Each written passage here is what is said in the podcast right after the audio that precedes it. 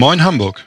Im September hat die Inflation eine fast utopische Marke von 4% überschritten und sorgt damit weiterhin für Überraschungsmomente und das auf eine so überzeugende Art, dass wir uns dazu verleitet gefühlt haben, wieder die gesamte Kapitalmarktkompetenz zu versammeln und die Auswirkungen dieses Trends zu diskutieren. Damit herzlich willkommen zu einer neuen Folge unseres Kapitalmarkt-Podcasts. Mein Name ist Jan Schlumberger und mir gegenüber sitzen die Herren Jochen Intelmann und Bernd Schimmer. Hallo. Ja, moin, auch von meiner Seite. Hallo Jan. Herr Schimmer, wo wir Sie als Kapitalmarktstrategen hier vor Ort haben, geben Sie uns doch einmal eine kleine Verortung, in welchem Marktumfeld wir uns in den letzten Tagen, in der letzten Zeit so bewegt haben. Ja, das mache ich gerne. Aber ich muss einmal reingrätschen und das einmal verbessern. Also es, ist, es sitzt nicht die gesamte Kapitalmarktkompetenz der Haspa jetzt um diesen Tisch rum. Dem ist nicht so. Wir haben auch ganz, ganz viel Kapitalmarktkompetenz in unseren Filialen, in unseren Centern und natürlich auch im Private Banking. Also es ist nur ein kleiner Ausschnitt. Aber das ist ja nicht das Thema. Was haben Sie gefordert? Ich mache mir das relativ einfach. Wenn man die grobe Ausrichtung der Anlageklassen sich anguckt, muss man Folgendes sagen. Es gibt einen, einen guten Grund dafür. Es gibt zu viel Geld und aufgrund dieser Tatsache ist alles teuer. Das ist wenig perspektivisch für den Anleger.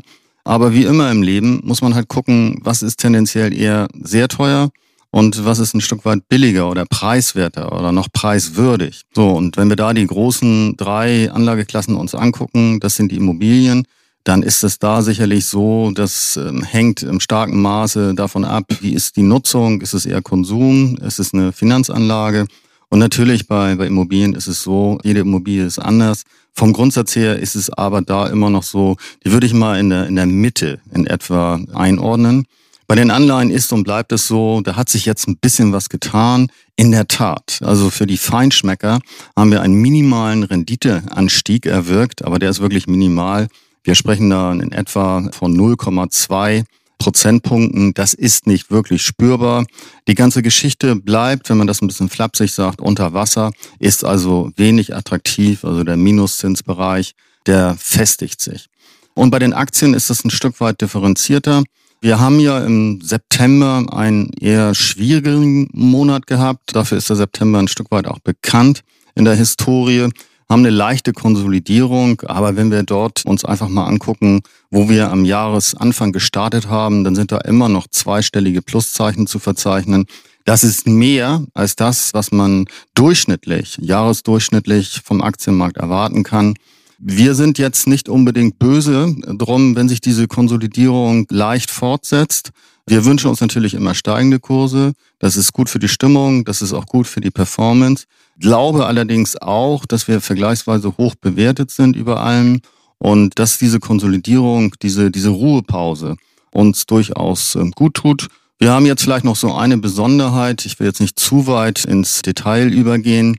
Wir sehen eben halt, dass mit diesen doch leicht gestiegenen Zinsen die gesamte Arie der Wachstumswerte vielleicht ein Stückchen weiter betroffen ist, weil die sind eben sehr zinssensitiv. Und die Werte, die eher value-orientiert sind, also wertorientiert sind, eher niedriger bewertet sind, eher höhere Dividenden zahlen, eher etablierte Geschäftsmodelle haben, dass die sich da ganz gut gegenstellen können. Und insbesondere Finanzwerte, das sind also ausgesuchte Stabile Banken und Versicherungen profitieren dann eben halt auch von diesem Zinsanstieg ein wenig. Insofern gibt es so eine kleine taktische Finesse, ähm, dass wir sagen, derzeit ist der Bereich der Finanzwerte vielleicht etwas höher zu gewichten. Ja, das soll es auch schon von meiner Seite aus für so einen groben Überblick gewesen sein. Ja, vielen Dank dafür. Das ist als Verortung ja immer ganz schön, dass man weiß, auf welchem Spielfeld befinden wir uns eigentlich gerade. Spielfeld, Spielregeln. Jochen, der Grund, warum wir uns heute zusammengesetzt haben, oder einer der Gründe, die Headline quasi, Inflationsrate über vier Prozent für den September und wahrscheinlich oder prognostiziert bis zum Jahresende bei fünf Prozent. Dein Statement dazu. Ja, Jan, Inflationsraten mit der 4 vom Komma, die machen Angst in Deutschland, ne, weil man die lange, lange Zeit nicht gehabt hat. Wir hatten zum letzten Mal die 4 vom Komma Ende 1993. Da waren viele von uns noch gar nicht unterwegs am Kapitalmarkt. Also 1993 mal waren eine 4,3. Jetzt sind es 4,1 Prozent geworden. Aber ich meine, man muss an die ganze Sache so ruhig rangehen, das ganz nüchtern analysieren und Emotionen draußen lassen. Die Lebenshaltung war im September in Deutschland um 4,1 Prozent teurer als vor einem Jahr. Aber Das Leben war im September nur 3,8 Prozent teurer als vor zwei Jahren. Wir hatten im letzten Jahr negative Inflationsraten. Das heißt, die Preise sind gesunken in der zweiten Jahreshälfte. Das wird oftmals vergessen. Und die Inflationsrate ist ja ein Jahresvergleich. Das heißt, ich vergleiche heutige überdurchschnittlich hohe Preise mit sehr unterdurchschnittlichen Preisen vom vergangenen Herbst. Wir hatten gerade die dicke Rezession hinter uns. Die Erholung lief so gerade so ein bisschen an. Wir hatten in der zweiten Jahreshälfte noch die Mehrwertsteuersenkung. Da kam eins zum anderen. Das heißt, die Inflationsraten waren mit einer Ausnahme negativ in der zweiten Jahreshälfte 2020.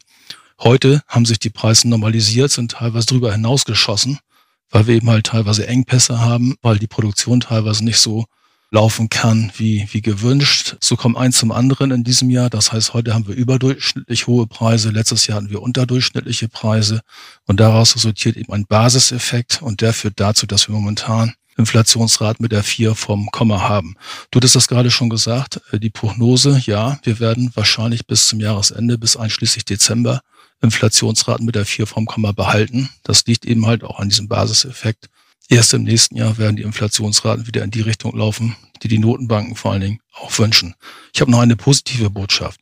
Wenn man sich die Inflationsraten der letzten drei Monate anschaut, dann ist der Verbraucherpreisindex, also die Messlatte, mit der wir die Inflation messen, nicht mehr gestiegen. Das heißt, das Preisniveau im September war genauso hoch wie im August und genauso hoch wie im Juli. Das heißt, der große Preisdruck, den wir in der ersten Jahreshälfte gesehen haben, der sich da entladen hat in immer kräftigeren Zuwachsraten zum Vormonat, dieser große Preisdruck scheint erstmal raus zu sein aus dem Markt. Das heißt, es stabilisiert sich auf einem sehr, sehr hohen Niveau, das gebe ich halt zu. Preisdruck, du hattest es gerade angesprochen, können wir weiterhin den Schuldigen bei den Energiepreisen sehen? Also sind die Energiepreise weiterhin als Treiber für die Inflation zu identifizieren oder haben wir da mittlerweile andere Effekte? Also wir hatten in Deutschland einen Preisanstieg von, ich meine, 14 Prozent zum Vorjahr bei den Energiepreisen. In der Eurozone waren es sogar 17 Prozent. Also die Energiepreise sind nach wie vor der Treiber, einer der Haupt, äh, der Haupttreiber der aktuell hohen Inflationsraten. Weil, wie gesagt, vor einem Jahr waren die Energiepreise noch deutlich niedriger, haben sich gerade mhm. erholt. Im Frühjahr 2020 sind sie eingebrochen. Da wollte kein Mensch mehr Öl kaufen wegen der Rezession. Und im Sommer begann die Erholung, aber die Energiepreise im Herbst 2020 waren deutlich tiefer als heute. Und das resultiert eben halt darin, dass wir heute einen Inflationsschub aus dieser Ecke haben. Energie macht ungefähr 10 Prozent im Warenkorb aus. Das heißt, wenn da 14 Prozent draufgesattelt werden zum Vorjahr, steht das mit mehr als ein Prozent durch. Ja, klar, macht Sinn. Ein neuer Begriff, zumindest für mich ist er im, im alltäglichen Sprachgebrauch, wollte ich gerade sagen, relativ neu, ist die Angst vor der importierten Inflation. Bernd Schimmer, ist das berechtigt? Ist die Angst berechtigt? Also wie schaut es bei unseren Handelspartnern aus und wie schaut es international aus? Also können wir uns tatsächlich oder müssen wir uns vor der importierten Inflation fürchten? Ja, vielen Dank für die Frage. Ich glaube, erstmal ist es völlig egal, ob wir über hausgemachte Effekte sprechen oder ob wir eben halt über die importierte Inflation sprechen, weil am Ende muss das halt bezahlt werden. Wenn es denn teurer wird, wird es dann teurer und das spüren eben halt die Verbraucher.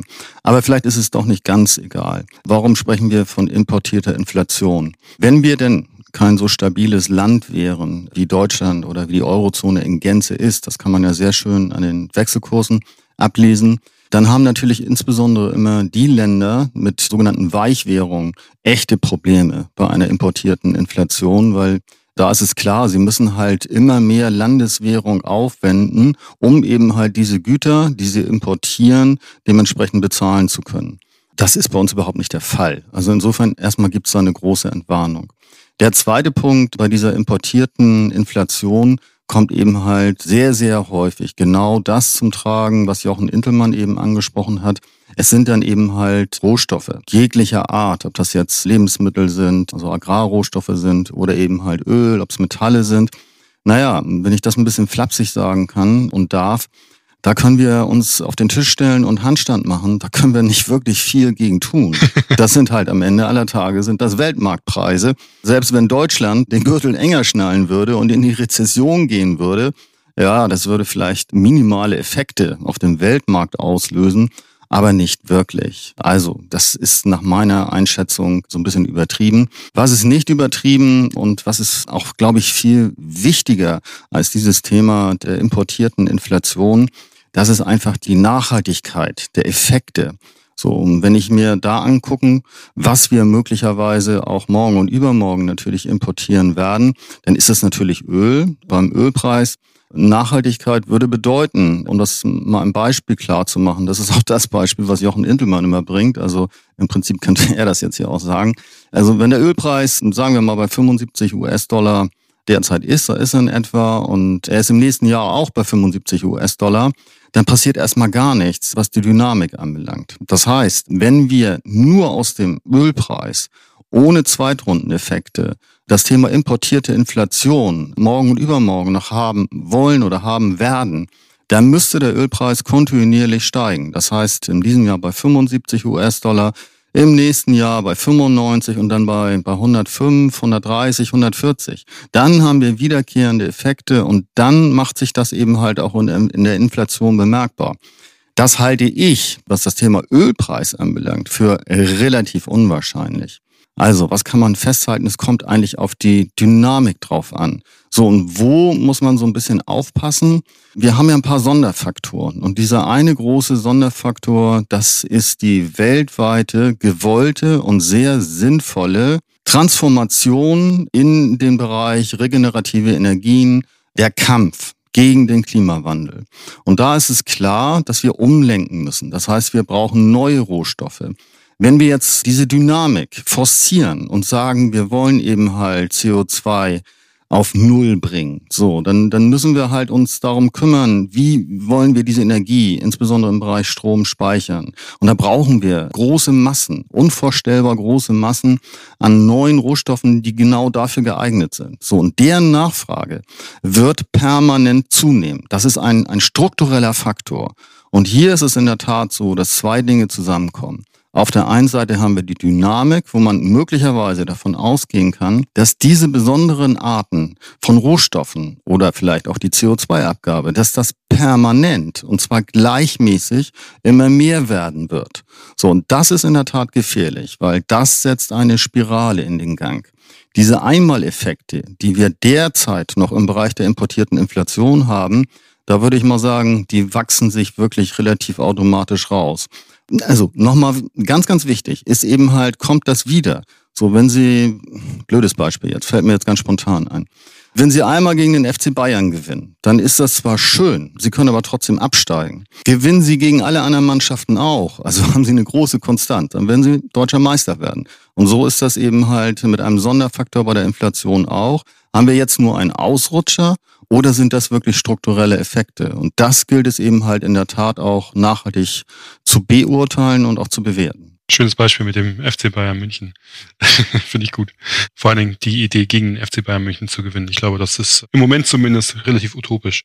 Kommen wir, kommen wir wieder zurück zum Thema Struktur. Struktur bedeutet aber auch, wir bewegen uns ja seit Jahren in einem künstlich geschaffenen Niedrigzinsumfeld oder Niedrigzinsniveau erleben jetzt so langsam ein gewisses Abflachen der Dynamiken der Wirtschaftswachstumsraten, aber ja trotzdem ein Steigen der Inflation beziehungsweise eine relativ konstant steigende Inflation. Jochen, haben sich die Zentralbanken da in eine missliche oder in eine missliche Lage oder eine Klemme manövriert? Kann man davon schon sprechen oder ist das alles noch im so schön genannten grünen Bereich? Also von einer Klemme würde ich nicht reden. Die Zentralbanken haben seit Jahren die Wirtschaftspolitik unterstützt, insbesondere nach der Pandemie. Sie haben die Zinsen auf Null gesenkt, teilweise unter Null gesenkt. Sie haben enorme Mengen an Anleihen erworben, damit reichlich Liquidität in die Märkte gepumpt, um die Zahlungsbedingungen am Markt in einer angemessenen Höhe zu halten dass das halt keine Verspannungen auftreten. Das hat sehr viel Liquidität in die Märkte gepumpt. Das werden sie auch weiterhin tun. Aber diese Zusammenarbeit zwischen Fiskalpolitik, also Staaten, und Geldpolitik, also Notenbanken, ist sehr, sehr eng geworden. Aber eine weitere Verknüpfung sehe ich grundsätzlich nicht. Also jeder bleibt für seinen Bereich zuständig, wobei die Notenbanken aufpassen müssen, dass sie nicht ins Fahrwasser der Staaten gelangen. Das heißt, dass sie immer mehr arbeiten aufoktroyiert werden, dass sie immer mehr in, ja, in Anspruch genommen werden für Aufgaben, die eigentlich staatliche Aufgaben sind, also Konjunkturstabilisierung, Konjunkturerholung. Aber insgesamt, glaube ich, können die Notenbanken auch relativ entspannt sein. Die EZB beispielsweise nimmt zur Inflationsmessung die Inflationsrate der Eurozone. Die ist momentan deutlich niedriger als in Deutschland, weil auch Frankreich und Italien sehr niedrige Inflationsraten haben. Das ist ein Durchschnittswert. Und im Jahresdurchschnitt werden wir bei der EZB weiterhin Gelassenheit sehen, weil die, die Rate in der Eurozone wird bei etwas über zwei Prozent sein, 2,3 Prozent wahrscheinlich. Das ist nicht weit vom Zielwert entfernt. Also die EZB kann sich zwar nicht zurücklehnen, aber kann weiterhin relativ gelassen bleiben, was die inflationäre Entwicklung betrifft. Und im nächsten Jahr, wie gesagt, wird in der Eurozone auch damit gerechnet, dass die Inflationsraten wieder, wieder abschmelzen. Also dass dieses Ganze ein vorübergehender Effekt ist, resultieren aus der kräftigen Erholung nach der Rezession der sich im nächsten Jahr wieder einigermaßen normalisiert. Also eine Klemme, in der sich die Notenbanken befinden, sehe ich derzeit eher nicht. Ja, Gut zu wissen. Ich hatte in die Richtung überlegt, beziehungsweise ja auch andere, weitaus klügere Köpfe überlegen in die Idee, was wäre, wenn. Das heißt, welches Pulver haben die Zentralbanken überhaupt noch zur Verfügung? Aktuell brauchen sie es nicht und das ist ja die beste Beschreibung der Situation. Wenn das der Fall sein sollte, wenn dem so wäre, dann kann man sich da immer noch Gedanken drüber machen. Kommen wir einmal zu den Zinsen. Wie reagieren die Zinsen? Haben die Zinsen reagiert? Werden sie in Zukunft reagieren? Und wie ist vielleicht auch der Unterschied zwischen Europa und den USA. Bernd Schimmer, bitte einmal dazu. Ja, zu den Zinsen, da könnte ich sagen, ich gebe die Frage ein bisschen an den Moderator zurück. Welche Zinsen meint er denn, der Moderator? Beantwortet das natürlich selber. Ich glaube, wir müssen hier ganz stark unterscheiden zwischen den kurzfristigen und den langfristigen Zinsen und müssen nochmal einmal eine Schleife zurück in die Vergangenheit machen. So nicht unter dem Motto, früher war alles besser, aber was ist anders heute? Früher war es in der Tat so, die, die Zentralbanken haben sich als Aufgabe gestellt, die kurzfristigen Zinsen nicht nur zu beeinflussen, sondern zu bestimmen. Das ist immer noch so. Seit der Finanz- und Wirtschaftskrise, also circa seit zehn Jahren, ist das aber nicht mehr so. Die Amerikaner haben damit angefangen und alle anderen haben, die Großen jedenfalls, haben auch diesen Pfad aufgegriffen, Sie beeinflussen eben halt durch Aufkaufprogramme, insbesondere von Staatsanleihen, aber auch in anderen Anleihen, also Pfandbriefen und Unternehmensanleihen, auch das lange Ende der Kurve. So, was ist das Resultat? Die Zinsen sind nicht mehr frei. Es gibt in dem Sinne keinen freien Marktzins mehr. Warum ist das so? Na gut, also wir haben ja das Thema Inflation und natürlich, wenn Sie einen Anleger fragen, wäre es schon so, dass er sagt, ne, also eine Realverzinsung von null, die müsste ich ja schon mal mindestens erreichen. Und wenn wir jetzt mal sagen, natürlich ist das, was wir, das haben wir von Jochen Intelmann auch sehr schön hören können, diese vier Prozent sind ein einmaliger Effekt. Aber selbst wenn wir sagen, wir pendeln uns irgendwo knapp oberhalb von zwei Prozent vielleicht ein, dann dürfte es eigentlich keine langfristigen Zinsen geben, die unterhalb von zwei Prozent notieren. Tun sie aber trotzdem, weil sie eben halt diese Beeinflussung von Seiten der EZB und der amerikanischen Notenbank insbesondere haben. So, und da sind die beiden ähm, Notenbanken, die beiden großen Notenbanken ein Stück weit anders aufgestellt. Bei den Amerikanern kann man schon sagen, Gefahr erkannt, zwar noch nicht gebannt, aber da gab es schon deutliche Reaktionen, dass die amerikanische Zentralbank ähm, bei ihrem letzten Treffen klar zu verstehen gegeben hat, dass diese Aufkaufprogramme demnächst auslaufen werden. Wann das genau ist, das wissen wir nicht. Das hängt dann sicherlich auch von den jeweiligen aktuellen Fakten ab. Aber man kann davon ausgehen, zur Mitte nächsten Jahres wird halt die amerikanische Zentralbank zumindest im großen Stile keine neuen Anleihen mehr aufkaufen. Das heißt, die amerikanischen Zinsen werden am langen Ende wieder in die Freiheit entlassen. Das heißt auch, dass man davon ausgehen kann, dass der größte Nachfrager dementsprechend nicht mehr da ist. Man muss sich andere Nachfrager suchen und diese anderen Nachfrager, die werden natürlich diese Frage stellen, ist das ein adäquates Zinsniveau? Vor dem Hintergrund kann man davon ausgehen, dass dementsprechend die amerikanischen Zinsen durchaus noch ein Stück weit steigen können. Und wenn man da sagt, ja, wir haben in Amerika eine langfristige Inflationserwartung, die liegt knapp unterhalb von zweieinhalb Prozent, dann ist das möglicherweise auch ein Zielkorridor, für die nächsten zwei, drei Jahre. So, nageln Sie mich nicht fest, wann wir da sind, das weiß eh keiner. Aber ich würde mal sagen, das könnte man so in etwa anvisieren. Darüber hinaus hat eben halt die amerikanische Zentralbank auch klar gesagt, wir sind willens, auch die kurzfristigen Zinsen anzufassen. Ja, und eine erste Prognose würde da eben halt sagen, das könnte dann passieren Ende 22, Anfang 23. Also da passiert was. Das ist aber alles noch im relativ engen Rahmen zu sehen. In Europa sieht das, will ich mal sagen, etwas neutraler, etwas düsterer aus. Da gibt es noch gar keine großen Anzeichen, dass eben halt diese Beeinflussung wirklich spürbar nachlassen wird. Ja, auch da wird es so sein, irgendwann hat man natürlich keine Begründung mehr für diese Beeinflussung Richtung Pandemie. Wenn man dann eben halt die Pandemie als überwunden erklärt, dann ist es wirklich schwierig zu sagen, also wir müssen den Anleihenmarkt und die Konjunktur und alles andere weiter stützen. Aber die, die EZB wird sich schwer tun. Also wir gehen nach wie vor nicht davon aus, trotz der jetzigen Inflationsraten, dass wir irgendetwas oder sowas ähnliches sehen werden von Zinssteigerungen am kurzen Ende. Also vielleicht reden wir über 2024, 2025, aber da fließt ja dann auch noch viel Wasser die Elbe runter. Das wissen wir noch nicht. So, und bei den tatsächlichen Zinsen, also spreche ich jetzt eher über die 10-Jahres-Rendite, da haben wir vielleicht einen minimalen Anstieg, aber auch das wird begrenzt sein. Wenn die EZB ganz klar sagt, sie hält die kurzfristigen Zinsen unten, dann haben sie einfach aufgrund der Zinsstrukturkurve gar nicht das Potenzial, dass die zehnjährigen Zinsen also richtig aus dem Ruder laufen. Also man wird da möglicherweise eine kleine Inflationsprämie versuchen reinzurechnen und wir können froh sein, wenn wir dann wieder oberhalb der Wasserlinie sind. Also wenn wir wieder sagen, oh, die Zinsen sind positiv, aber viel mehr erwarte ich da für die nächsten ein, zwei Jahre nicht wirklich. Vielen Dank für die Einordnung. Wo wir gerade von Ausblick sprechen. Jochen, wie ist deine Prognose, nochmal zurück zur Inflation, für den letzten Rest von 2021? Ich habe erschreckend festgestellt, dass das Jahr gar nicht mehr so lang hat. Und aber auch für 2022. Also bleibst du bei deiner grundsätzlichen Aussage, wir sind in einem temporären Überschießen und pennen uns aber mittelfristig wieder ein? Oder hat sich grundsätzlich etwas geändert. Ja, du hast recht. In drei Monaten ist schon 2022. Das ist, das ist erschreckend, oder? Die Zeit fliegt halt. Ja. Zur Prognose, ich hatte das eingangs schon gesagt, dass wir davon ausgehen müssen, dass wir in den verbleibenden drei Monaten Inflationsraten über vier Prozent haben. Kann auch mal an die fünf ranreichen. Ich glaube nicht, dass wir die fünf erreichen, aber irgendwo im mittleren Viererbereich werden wir uns noch drei Monate aufhalten und dann kommt der Basiseffekt negativer Art zum Tragen. Das heißt, dann, dann schwimmt das so langsam raus, was dieses Jahr alles hochgetrieben hat. Und meine Vermutung ist, dass wir im ersten Quartal in Deutschland die drei vom Komma haben bei der Inflationsrate.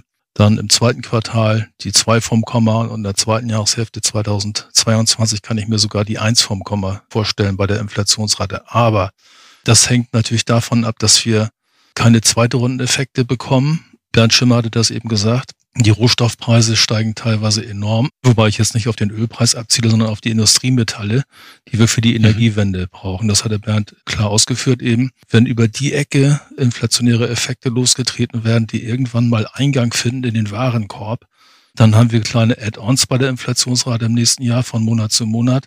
Das größte Risiko für eine stabile Inflationsrate im nächsten Jahr sehe ich darin, dass doch noch eine Lohnpreisspirale losgetreten wird. Das heißt, dass die Tarifpartner auf die hohen Inflationsraten jetzt im nächsten Jahr reagieren mit sehr hohen Abschlüssen, die dann wiederum von den Unternehmen, von den Arbeitgebern als Anlass genommen werden, wieder kräftige Preisaufschläge an den Markt zu geben.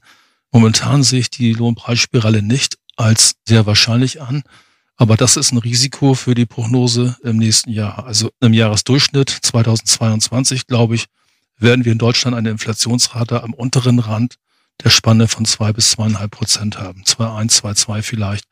Also ich bin da nach wie vor sehr guten Mutes, dass das, was wir momentan sehen, ein Effekt ist temporärer Art, also der vorübergehend ist, wie das auch die EZB sagt, wie das auch die amerikanische Notenbank sagt, weil die haben ja die gleichen Berechnungsgrundlagen, die wir auch haben. Und wenn ich die aktuellen Preise fortschreibe mit dem normalen Saisonmuster, also mit dem Verlaufsmuster der letzten zehn Jahre, ergibt sich das Bild, was ich eben skizziert hatte. Der Hochpunkt wird jetzt im vierten Quartal erreicht. Dann geht's von Quartal zu Quartal weiter runter. Im Sommer würde ich mal sagen, können wir relativ entspannt sein. Dann dürfte mindestens die zwei vom Komma wieder sein, vielleicht sogar die eins. Aber ich vermute mal, die zwei äh, wird in der so ab, ab Ostern, ab Pfingsten die dominierende Zahl bei der Inflationsrate vor dem Komma sein. Ein Punkt, den wir noch gar nicht geäußert oder auf den wir noch gar nicht eingegangen sind, den werfe ich jetzt einfach mal in den, in den Raum rein. Einer von euch beiden darf ihn sich nehmen, gerne, wenn er möchte. Ähm, die Bundestagswahl stand ja nun mal vor der Tür, beziehungsweise wir haben sie mittlerweile erfolgreich gemeistert. Hat es irgendeine Relevanz? Welche Konstellation, also wird es Ampel, wird es Jamaika jetzt am Ende? Hat das eine Relevanz für fiskal und dann am Ende Zusammenarbeit mit der Geldpolitik oder ist das aus Inflationsgesichtspunkten auf gut Deutsch gesagt völlig egal? Wenn man mal unterstellt, dass es entweder die Ampel wird oder Jamaika wird, wobei die Ampel in meinen Augen die wahrscheinlichere Variante ist, dann gehe ich nicht davon aus, dass das Programm der neuen Regierung irgendwelche massiven Ausgabenprogramme hat, die irgendwie inflationstreibend sein könnten. Ich glaube auch nicht, dass irgendwo größere Einsparungen vorgenommen werden, weil sich da die, die Vorstellungen gegenseitig aufheben. Also ich glaube, wir werden von Seiten der neuen Bundesregierung so gut wie keine messbaren Effekte auf die inflationäre Entwicklung des nächsten Jahres sehen. Vielen Dank. Das reicht mir schon komplett, aber der Vollständigkeit halber muss man ja einmal drüber einmal mit in Betracht ziehen. Herr Schimmer, kommen wir noch einmal zurück. Sie hatten einmal ja die Zinsen, die Zinsprognose sehr schön hergeleitet. Von Jochen kam jetzt der Part zur Inflation. Packen wir die beiden Teile mal zusammen und gehen auf unser eigentliches Kerngeschäft, die Kapitalanlage. Was macht das mit der Kapitalanlage? Wie stellen wir uns vor dem Hintergrund der zurückgekehrten Inflation, der zurückgekehrten Inflation in die normal, ja, in ein normales Umfeld. Wie stellen wir uns in der Kapitalanlage auf? Ja, das ist eine Frage, die könnte man sicherlich über Tage diskutieren. Klar ist ja, es wäre ja schon schön, wenn man auf mittlere Sicht zumindest mal eine, eine Realverzinsung von Null erreicht. Wenn wir jetzt wiederum sagen, und das ist ja auch genau der Zielwert der, EZB, wir streben eine Inflationsrate von zwei Prozent durchschnittlich, also ähm, systematisch an, kann mal ein bisschen mehr sein, darf auch mal gerne ein bisschen weniger sein, dann bleiben eben halt diese zwei Prozent. So. Und wie gesagt, es ist tagfüllend. Man kann sich das aber auch wirklich ganz einfach machen. Da besteht so ein bisschen die Gefahr, dass man überheblich klingt. Genau das möchte ich nicht, aber eine ganz einfache, ich sag mal, Divisionsrechnung, die ich dann auch unseren Zuhörerinnen und Zuhörern anbiete. Nehmen wir mal Folgendes an. Wir reden über Allokation, dann eben halt auch über die Aufteilung der Vermögen.